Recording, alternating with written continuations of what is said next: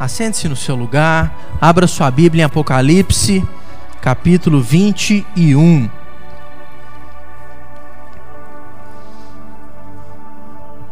Apocalipse 21 é o penúltimo capítulo da Bíblia, né? Nós temos estudado aí desde fevereiro o Apocalipse, e nessa semana nós chegamos ao capítulo 21 de Apocalipse.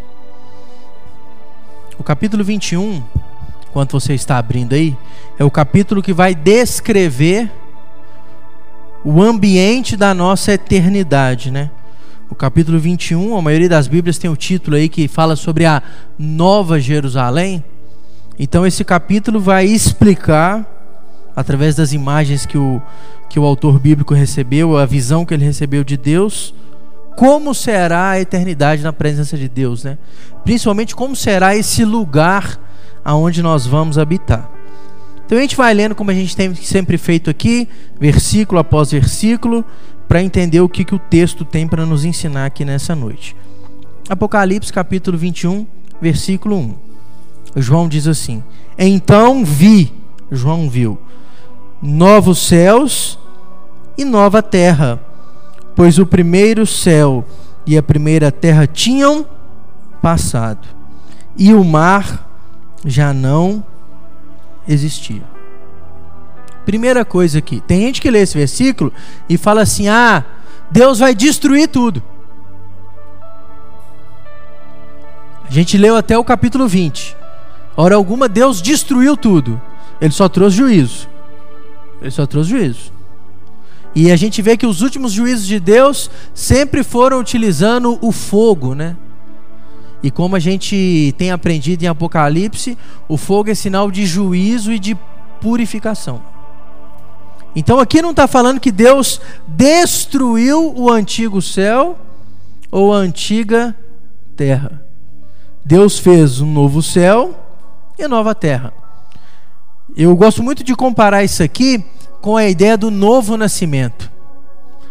Não é assim que Paulo fala em Coríntios? Se aquele está em Cristo é nova criatura. As coisas velhas, as coisas antigas ficaram para trás. E eis que tudo se fez novo. Vamos fazer um comparativo aqui, né? É como se a terra estivesse passando por um processo de conversão. Aquilo que ela era está ficando para trás. Agora a terra vai experimentar algo novo. E isso é bem bíblico. Quando a gente lê, por exemplo, Romanos, e Paulo fala que até a criação de Deus, a natureza, ela geme, ela sofre esperando a redenção dos filhos de Deus.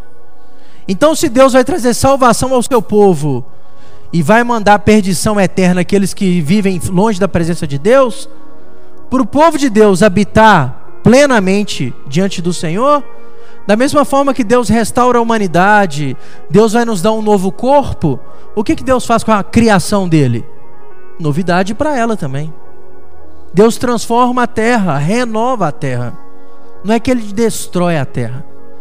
A melhor imagem que a gente tem para começar aqui é entender que Deus vai trazer a terra de volta ao seu estado original. Leia lá Gênesis capítulo 1, capítulo 2 e o capítulo 3. A criação de Deus estava em ordem. Tudo que via era bom. Você não tinha conflito na criação. Nenhum. Quando o homem peca, o pecado do ser humano afeta a criação. Então, como Deus vai fazer algo novo na vida do ser humano? ressuscita aqueles que morreram, aqueles que estão vivos também são transformados. O que Deus vai fazer com a criação? Transforma ela também. É como se a criação fosse recriada, não destruída, mas restaurada. Mas aparece um negócio aqui interessante no final do versículo 1, né? Fala que o mar já não existia. Por quê? A gente vai dizer, porque Deus mandou fogo, secou a água toda, né? É interessante o e boa parte da nossa terra é feita de água, né? Boa parte da nossa terra é feita de água. Uma explicação interessante que eu ouvi é que o mar é boa parte da nossa criação, mas ele também é um instrumento de separação da terra, não é assim? A terra é separada pela água. Então, se não existe mais o mar, também não existe mais separação. O próprio texto bíblico fala que nós seremos todos um em Cristo. Então, essa imagem do mar já não existir, é a imagem que não vai ter nenhuma divisão mais nessa existência eterna com Deus. Versículo 2: Ele viu a Cidade Santa, a nova Jerusalém que descia dos céus, da parte de Deus, preparada como uma noiva adornada para o seu marido. Ele viu a Cidade Santa, a nova Jerusalém. Ele viu uma cidade descendo do céu. Se ela está descendo do céu, ela está descendo para onde? Se ela está descendo do céu, ela está descendo para onde? Para esse lugar que Deus restaurou. Deus restaura a terra, aí vem a cidade de Deus. E ele viu ela parecendo uma noiva.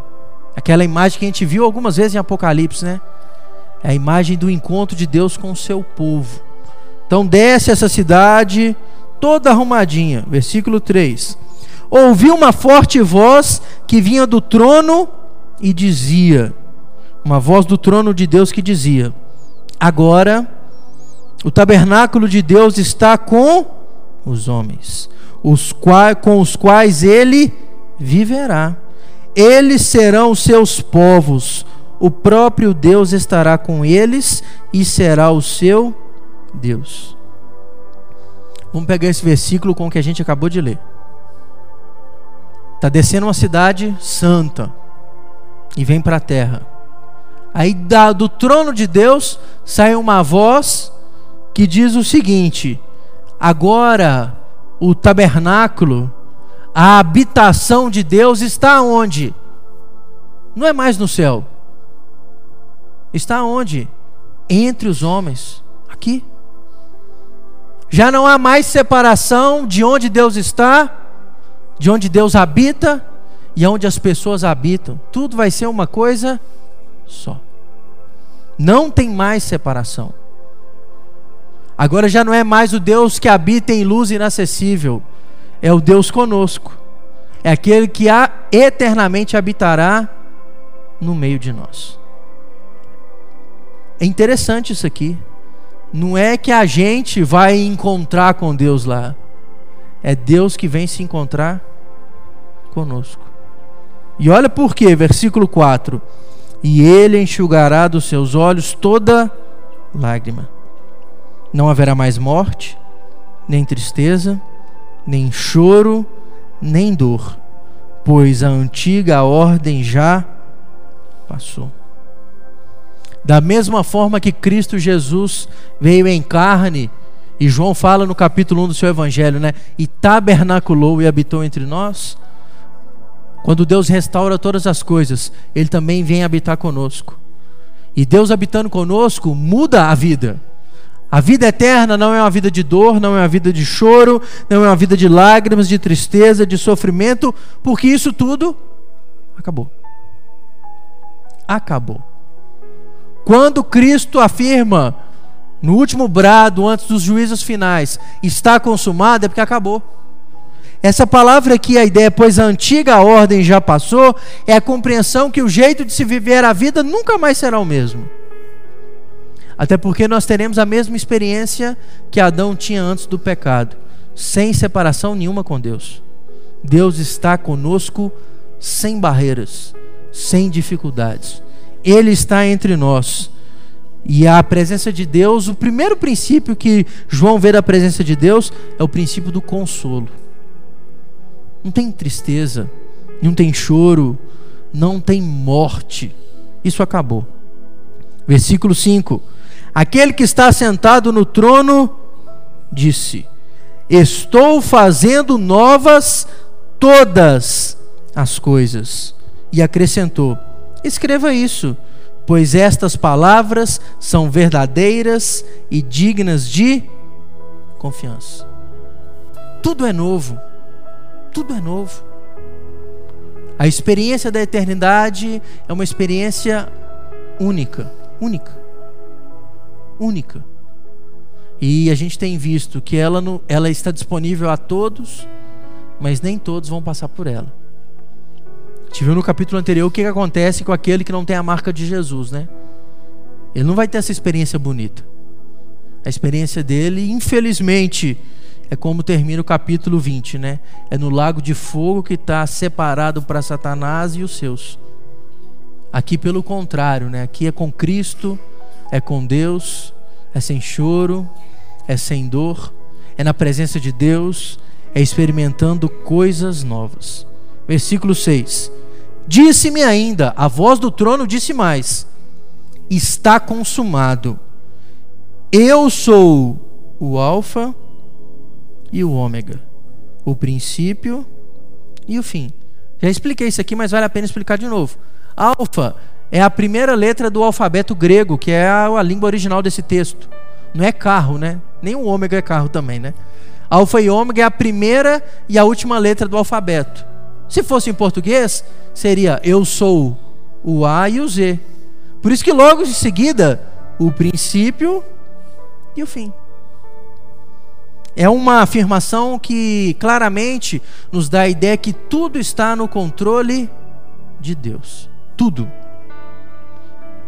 Do princípio criou Deus os céus e a terra, ao está consumado, tudo está debaixo do controle de Deus. Os dias que se passaram e até o dia que esse texto se cumprir, ele continua sendo o Alfa e o Ômega o princípio e o fim. A quem tiver sede, darei de beber gratuitamente da fonte da água da vida. Fonte da água da vida. Essa imagem é uma imagem que aparece no capítulo 4 do Evangelho de João. Lembra do discurso de Jesus com a mulher samaritana? Está lá no poço de Jacó, e a mulher está lá meio-dia querendo pegar água.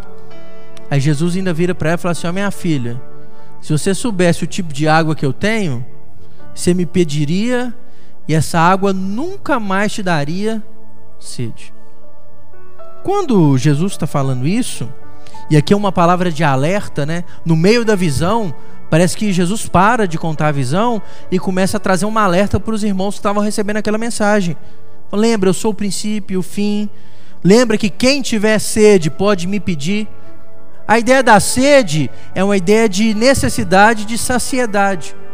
Quem precisa de algo para suprir os seus, seus desejos mais íntimos, busque em Deus. Só Ele. Só Ele. O problema da nossa geração é que busca saciedade, quer suprir a sua sede naquilo que só dá mais sede. Porque o pecado é assim: quanto mais você peca, mais você quer pecar. Quanto mais você peca, mais você se afunda no lamaçal do pecado. Pecado não supre sede, dá mais sede. Pecar é querer matar a sede tomando água com sal. Mais sede ainda. E infelizmente é a realidade de muitos, e até na casa de Deus. E a pessoa, se ela envereda na vida de pecado, chega a um determinado momento que o pecado se torna algo normal e natural. Essa semana mesmo eu estava conversando com a Raquel e falando que eu estava conversando com uma pessoa, e a pessoa falando assim, pastor, eu estou com um problema grave. Eu estou num estado de pecado que o pecado já é normal para mim. Para mim, está tudo bem. Tudo normal. Eu falei assim, para você pode estar normal, para Deus continua não estando. Porque uma das coisas que a vida de pecado faz com o indivíduo é roubar dele o temor do Senhor. E é o alerta que João está fazendo para esses irmãos aqui. Irmãos, quem tem sede, busca em Deus. Sabe por que isso é um alerta? Olha o versículo 7. O vencedor herdará tudo isso, e eu serei o seu Deus, e ele será meu filho. Olha o alerta de João, porque o versículo seguinte vai dar uma cajadada no povo. Olha o alerta. Busquem em Deus. Busquem em Deus.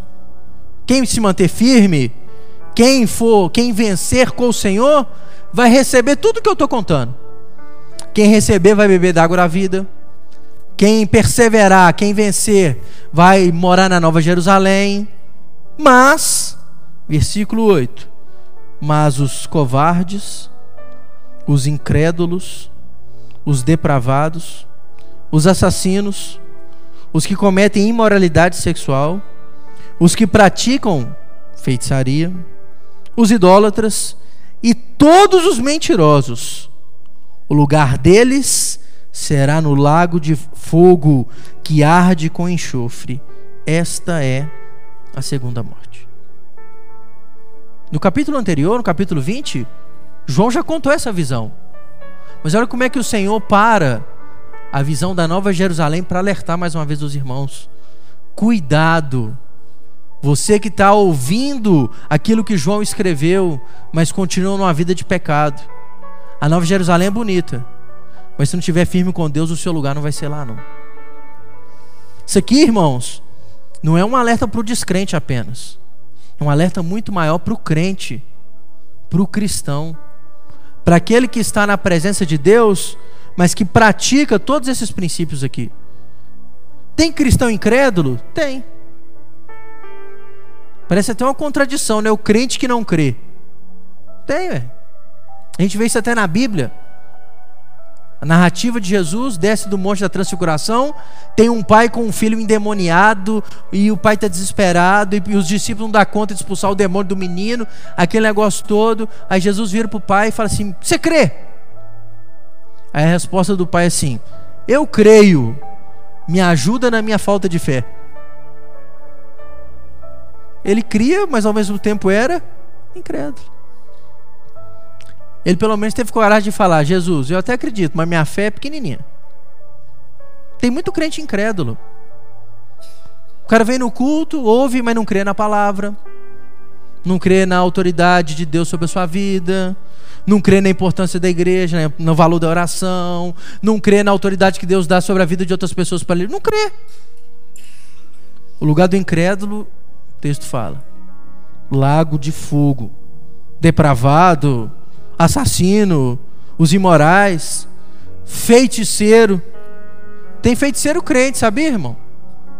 Tem. Tem. Qual é a diferença do sujeito que bate tambor pela morte do outro para o crente que bate o joelho pedindo para Deus matar o outro? Qual é a diferença? Qual a diferença? É a diferença que o crente não tem temor de pedir a Deus uma coisa dessa. Tem muito crente feiticeiro amaldiçoa, pragueja, deseja o mal do outro, ministra o mal sobre o outro, feiticeiro gospel. O lugar dele é o inferno. Não sou eu que estou dizendo, não. A Bíblia está dizendo. Esses dias eu estava vendo um vídeo né, de um pregador lá. O cara me assando, falando no púlpito: Você vai ficar aleijado com o cara. Feiticeiro gospel. O lugar dele é aonde? Inferno, irmão. Idólatras. Vira e mexe, eu prego isso aqui. A idolatria não é só prostrar-se diante de uma imagem, mas é colocar qualquer coisa no lugar de Deus. O dinheiro, sua carreira profissional, sua família, suas vontades. Colocou no lugar de Deus a idolatria. O lugar do idólatra é o lago de fogo. Está aqui em Apocalipse. Mentirosos. E é engraçado que o Senhor fala de maneira muito clara assim para João: e todos, não é alguns não, todos, olha lá, ó, todos os mentirosos, lugar dele, lago de fogo que arde com enxofre. A mentira é um pecado do nosso tempo, infelizmente. Mentira sempre existiu. Mas hoje as pessoas gostam de mentir. Tem gente que tem prazer em enganar o outro. Tem gente que tem prazer em ver o mal do outro e se precisar de mentir para que isso aconteça, faz. Lugar do mentiroso é no inferno, irmãos. Não sou eu que digo, é a Bíblia que diz. Se a pessoa vive sem Deus, bacana. Agora o crente mentiroso, ele está na igreja caminhando para o inferno. Sério. O Senhor para de revelar a visão da Nova Jerusalém para alertar a igreja. Cuidado, irmãos. E olha que o lago de fogo não é purgatório, não. É a morte eterna. É a segunda morte. Versículo 9. Um dos sete anjos que tinham as sete taças cheias das últimas pragas, lembra aqueles anjos que derramaram as taças da ira de Deus? Um daqueles lá aproximou-se de João e falou assim: Venha Eu lhe mostrarei a noiva, a esposa do cordeiro. Quem que é a noiva esposa do cordeiro aqui? A igreja. Nós. Nós, né? Ele tem que se colocar nesse negócio. Nós. Aí o anjo fala assim: vem cá, que eu vou te mostrar o povo de Deus. 10. Ele me levou no espírito a um grande alto monte e mostrou-me a cidade santa, a Jerusalém que descia dos céus da parte de Deus. João viu a cidade. Aí agora o anjo pega e fala assim: Vou te levar. Coloca ele no alto de uma montanha para ele ver a cidade de cima para baixo. Para ele ver como era a cidade. Ele não tinha entrado nela, é óbvio. Mas ele, ele o anjo mostrou ele a cidade de longe. Aí olha o que, que ele viu. 11. Ela, a cidade, resplandecia com a glória de Deus, e o seu brilho era como de uma joia muito preciosa, como jaspe, clara como cristal. O jaspe é uma pedra que ela parece mais um cristal, ela é transparente. Aí o texto fala que quando João viu, ele viu aquela cidade totalmente brilhando. Mas o que resplandecia não era luz, era a glória de Deus. 12. Tinha um grande e alto muro, com doze portas e doze anjos junto às portas. Nas portas estavam escritos os nomes das doze tribos de Israel. 13. Havia três portas ao oriente, três ao norte, três ao sul e três ao ocidente. Então ele viu a cidade, daqui a pouco você vai ver o tamanho desse negócio. A cidade tinha um muro grandão, tinha 12 portas. E é interessante que cada uma porta simbolizava uma tribo. E a organização aqui é o mesmo tipo de organização que foi feita quando o povo entrou na terra de Canaã, né? A divisão de três em três, tal, uma para um lado, uma para o outro, tal. Assim que era a cidade. A cidade foi, foi feita grandona, ela era um quadrado, né? Ela não era nem um quadrado, a cidade ela é transcrita como um cubo. Ela tem largura, comprimento e altura do mesmo tamanho. Um cubo. E ele viu aquele negócio, cubo, certinho. Então você vai ver a altura do negócio, né? Se é tudo igual. Ele é um cubo. Igualzinho era o Santo dos Santos. Se você vai pegar o tabernáculo o templo, o Santo dos Santos era um cubo perfeito. A largura, o comprimento e a altura eram o mesmo tamanho. Ela não é o tabernáculo de Deus, é a habitação de Deus? Tamanho igualzinho. E ela tinha 12 portas. Você vai me perguntar por que das portas? Porque ninguém de fora ia entrar, mas tinha porta. É, ninguém de fora ia entrar. E, e garanto que ninguém que está dentro quer sair. Mas como na cidade antiga era assim, eles não conheciam cidade igual a gente tem. Cidade que não tem muro, que não tem nada.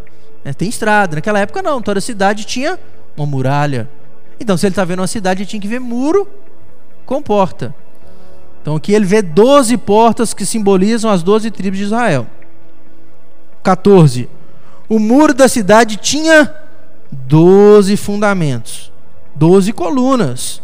E neles estavam os nomes dos 12 apóstolos do Cordeiro. Olha que legal. As portas simbolizam Israel. As colunas do muro simbolizam a igreja através dos apóstolos. Aí você vai dizer, 12, mas Judas não morreu. Aí Paulo assumiu o lugar dele, né? 12, 12. 12 portas, 12 colunas, Israel e a igreja, o símbolo ali daquele muro. 15. O anjo que falava comigo tinha como medida uma vara feita de ouro para medir a cidade, suas portas e seus muros. Nós já até falamos sobre isso aqui. Naquela época se media através de uma vara de medir. Como antigamente, quando a gente ia comprar pano, tinha um metro, né? aquela, aquela madeira toda demarcada. O anjo estava com um negócio desse de ouro. Aí o anjo vai medir a cidade. Aí vamos lá, versículo 16. A cidade era quadrangular, não é a igreja, irmãos. A ideia do quadrangular aqui é o cubo perfeito. Largura, comprimento e altura do mesmo. Olha lá o tamanho do negócio. ela tinha comprimento e largura iguais. Ele mediu a cidade com a vara. Tinha quanto, irmãos? 2.200 quilômetros de comprimento. Então ela tinha 2.200 quilômetros de largura e ela tinha de altura 2.200 quilômetros. Um muro de 2.200 quilômetros. Imagina o tubulão desse negócio, né? Porque não era pequeno, não. Uma cidade de 2.200 quilômetros dá quase divisa com a Bolívia. Chega quase no Paraguai, não chega, senhor Wilson? Daqui em Cuiabá. Era a largura do muro, mas também a altura, também o comprimento. Negócio era grande. Negócio era grande. 17. Ele mediu o muro e deu 65 metros de espessura. Espessura, irmãos, é a largura. É como se fosse isso aqui, ó. Aqui é um tijolo deitado. A largura do muro tinha 65 metros. Era a largura do muro. Naquela época se fazia muros largos. Eu até comentei aqui para vocês. A muralha de Jericó, ela, ela deveria ter mais ou menos 7 metros de largura. Se fazia muro do lado do muro tal. Esse aqui tinha 65. 65 é três vezes o comprimento total da igreja. Mas para um negócio de 2 mil quilômetros de altura, o muro tem que ser largo. Construção era bruta. A imagem é esplendorosa. Gente, isso aqui é a cidade de Deus. Não é qualquer coisa. E vai mais ainda. E vai mais ainda.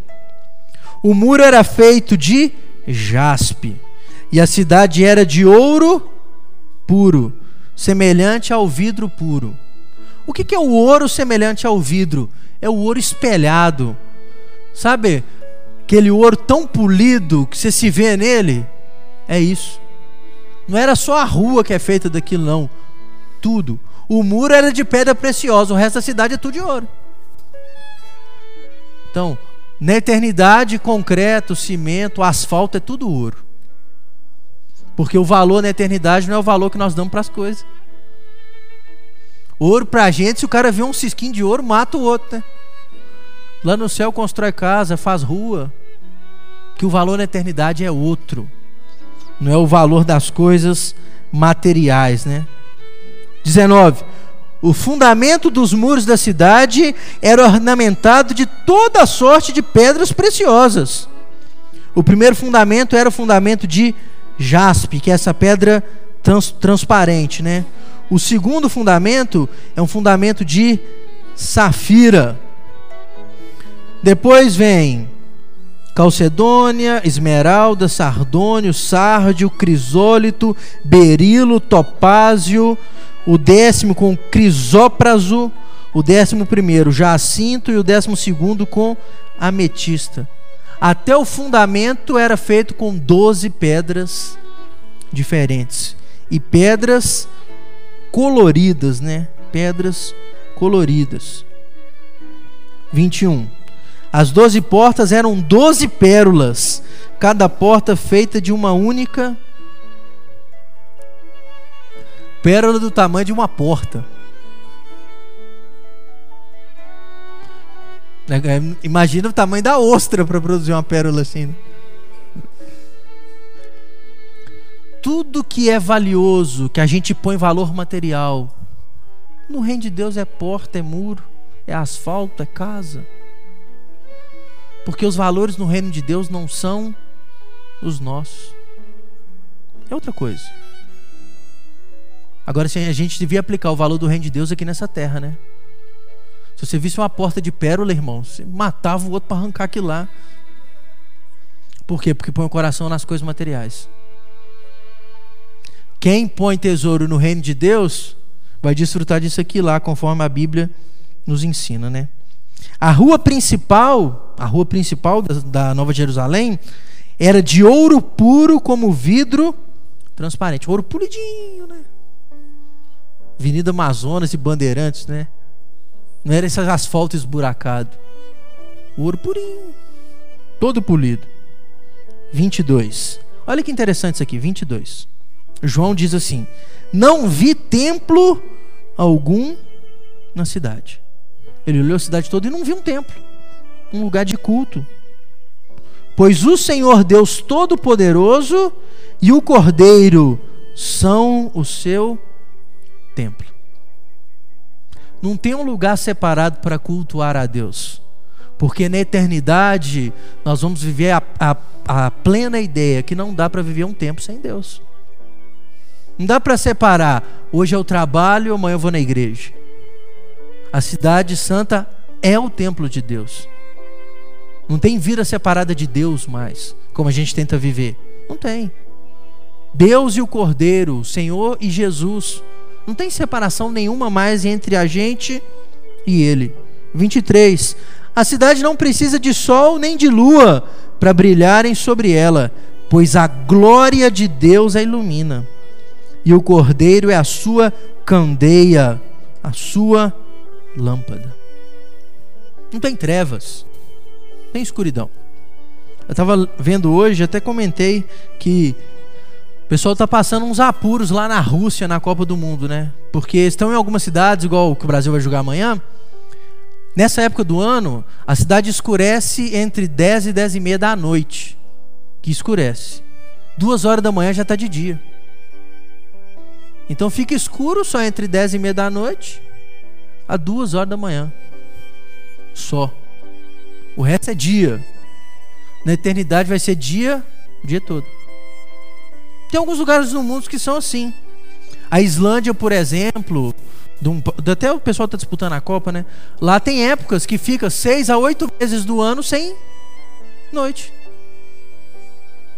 No Alasca. Outros lugares ficam três, quatro, cinco meses sem dia. Trevas. Dia inteiro. Na eternidade não vai ter escuridão, é luz. Não é porque Deus mudou o clima, é porque Deus está lá. A imagem, onde Deus está, não tem como ter escuridão nenhuma, não. E se Deus está plenamente, é luz o tempo inteiro. 24. As nações andarão em sua luz, e os reis da terra lhe trarão a sua glória. Ninguém vai ostentar as coisas, tudo é de Deus. Os poderosos dessa terra, a única, a única coisa que eles farão é devolver qualquer tipo de honra e glória a Deus. 25. Suas portas jamais se fecharão de dia, pois ali não haverá noite. Nas cidades antigas que tinham muros, chegava de noite, todo mundo fechava as portas da cidade. A noite era a hora boa para os ladrões, para os exércitos inimigos invadirem. Então, fechar a porta de noite era um momento, é um, um momento de proteção. Não precisa disso mais. Não tem escuridão mais. Não precisa disso. 26. A glória e a honra das nações lhe serão trazidas. 27. Nela jamais entrará algo impuro nem ninguém que pratique o que é vergonhoso ou enganoso, mas unicamente aqueles cujos nomes estão escritos no livro da vida do Cordeiro.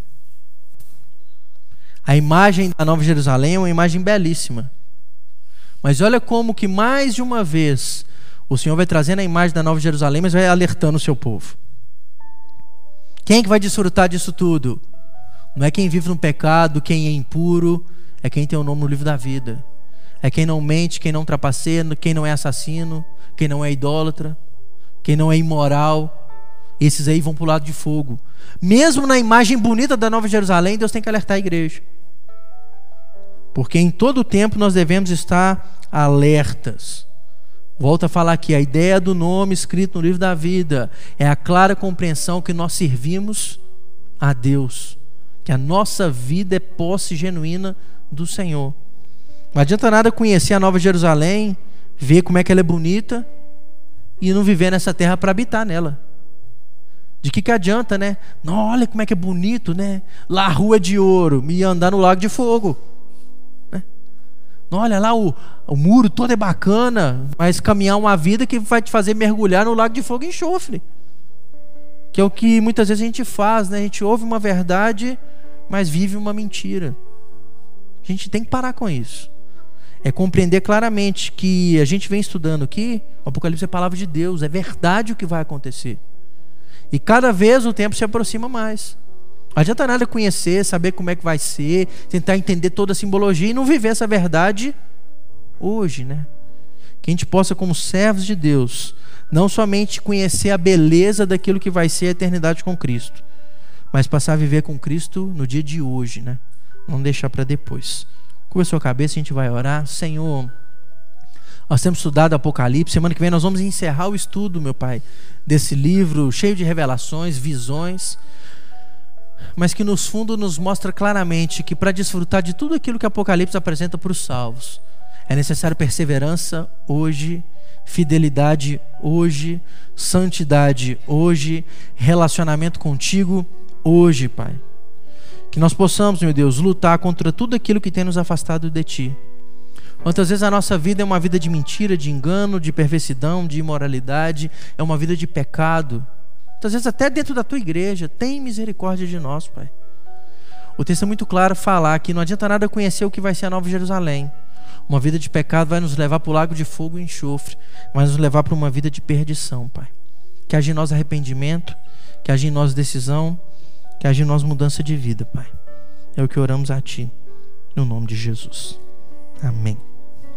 E amém.